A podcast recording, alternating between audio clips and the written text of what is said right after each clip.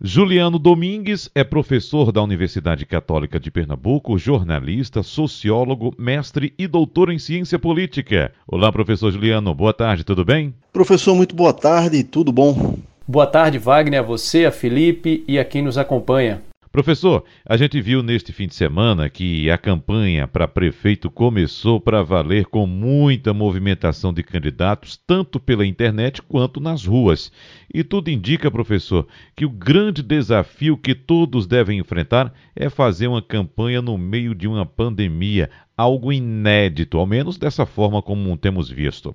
Será, professor Juliano, que a pandemia vai afastar o eleitor da campanha e das urnas no dia das eleições? Será que o medo de se infectar vai falar mais alto, professor Juliano? Essa é uma boa pergunta, Wagner, que uma pesquisa Datafolha divulgada na, na sexta-feira última se propôs a responder, ou pelo menos apresentar alguns caminhos aí para a gente pensar o quanto o medo de se contaminar pelo novo coronavírus pode afastar o eleitor das urnas.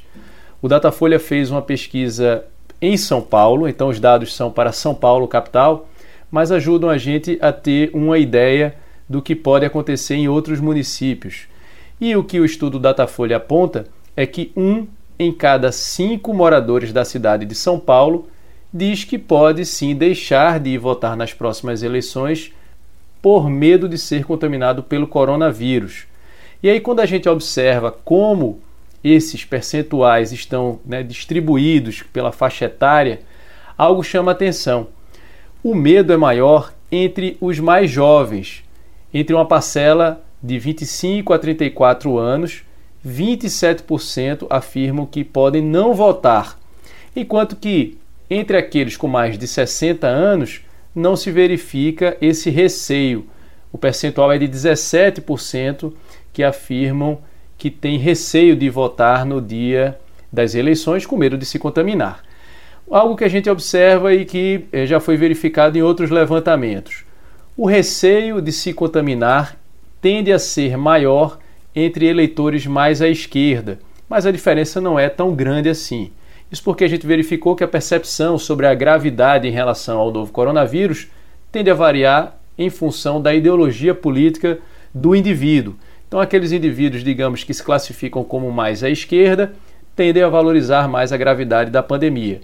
E aí, nesse sentido, teriam um receio maior de ir às urnas. Enquanto que aqueles indivíduos que se, que se classificam no espectro ideológico político como mais à direita, eles é, valorizariam menos a gravidade do coronavírus e assim teriam menos receio de sair às ruas.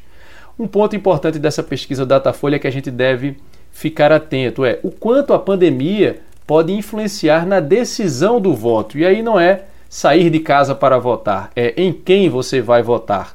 E aí os dados mostram que essa distribuição é quase meio a meio, né? o que reflete em grande medida a polarização na qual o país está inserido. Então, aquilo a que eu me referi, né? Ou seja, isso também vai acabar contaminando o debate sobre a influência da pandemia na decisão do voto. O que é que a gente precisa é, destacar aqui? É que entre aqueles que têm 16 e 24 anos, aí o percentual é elevadíssimo dos que dizem que a pandemia sim vai influenciar na sua decisão em quem vai votar para prefeito. 73%, isso em São Paulo, né? 73% daqueles eleitores entre 16 e 24 anos afirmam que sim, que a pandemia tem influência na definição do seu voto para prefeito. Então, é, é, recapitulando aqui, se trata de uma pesquisa que foi divulgada no final da semana passada, na sexta-feira, realizada pelo Datafolha, na capital paulista, mas que indica aí alguns caminhos é, para o Brasil como um todo, ou seja, o medo de se contaminar não deve interferir tanto assim no comparecimento ou não às urnas, né? porque outras variáveis interferem nesse processo mais fortemente do que o medo de se contaminar, mas o contexto de pandemia tende a exercer uma influência importante na definição do voto para prefeito, sobretudo na parcela mais jovem do eleitorado Wagner e Felipe. Agora, professor, e aqui em Pernambuco, hein? Será que a gente encontra algo semelhante a ponto de interferir no percentual de abstenção e, com isso, favorecer ou prejudicar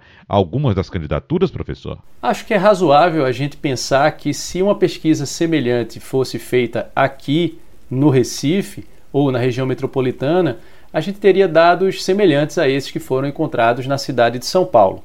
Mas com relação à evolução do índice de abstenção, é importante a gente ressaltar que se trata de algo multifatorial, né? são várias as variáveis que interferem é, no, no, aumento ou redução do índice de abstenção. É importante a gente ressaltar que o índice de abstenção nas eleições aqui no Brasil tem crescido de 2006 para cá, então é algo que tem evoluído e normalmente é creditado a um descrédito, né, um descontentamento do eleitorado em relação à classe política, o que acaba causando um desestímulo né, a participar do processo eleitoral e que tende a variar ali entre 15% e 20%, né, com isso um pouco para mais, um pouco para menos. Aqui no caso do Recife, eu resgatei alguns dados mais recentes.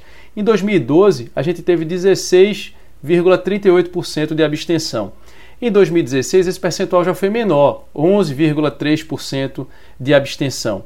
Imaginar que a pandemia do coronavírus vai impactar significativamente no nível de abstenção, eu acho uma hipótese pouco provável. A gente só vai poder testar isso né, passada as, passadas as eleições. Isso porque, como eu disse, outras variáveis interferem nesse processo. Por outro lado, o grau de polarização em que o país se encontra pode servir como incentivo à, à participação do eleitor nas eleições. Pode fazer, pode servir como um, um condicionante motivador né, diante da pandemia. E aí, ou seja, a gente não observar uma mudança tão significativa em relação a índice de abstenção. Mas, ressaltando, né, se a gente fizesse uma pesquisa semelhante aqui no Recife, provavelmente a gente encontraria algo né, parecido com o que foi encontrado pelo Datafolha em São Paulo. E se vai ou não favorecer alguma das candidaturas um, uma eventual abstenção maior por conta da pandemia, isso também é um enigma, porque a gente observa que em São Paulo, aqueles que têm mais receio de participar do processo eleitoral não são, com medo de se contaminar, não são aqueles eleitores inseridos no grupo de risco, né, os considerados idosos, eles não demonstram esse medo, ao contrário do que uma hipótese inicial poderia colocar, né? quer dizer, aqueles candidatos que dependem do voto do grupo de risco, eles seriam prejudicados no processo eleitoral, porque essas pessoas teriam receio de participar do processo eleitoral para não se contaminar. O que a gente tem observado é que as pessoas têm, é, digamos, cada vez menos receio à interação social, né? tem infringido regras de distanciamento com alguma regularidade, basta a gente sair às ruas para perceber isso, infelizmente, né? Então, não se imagina que isso venha a ser um peso importante no processo eleitoral. Talvez outras variáveis interfiram muito mais é, do que o medo de se contaminar é, durante as eleições, Wagner, Felipe e ouvintes. Professor, um abraço e até a semana que vem. Professor Juliano, muito obrigado, um abraço e até semana que vem. Eu que agradeço, lembrando a quem nos acompanha que quem tiver interesse nesse e em outro conteúdo, basta acessar julianodomingues.org. Uma boa semana para todos nós e até a próxima.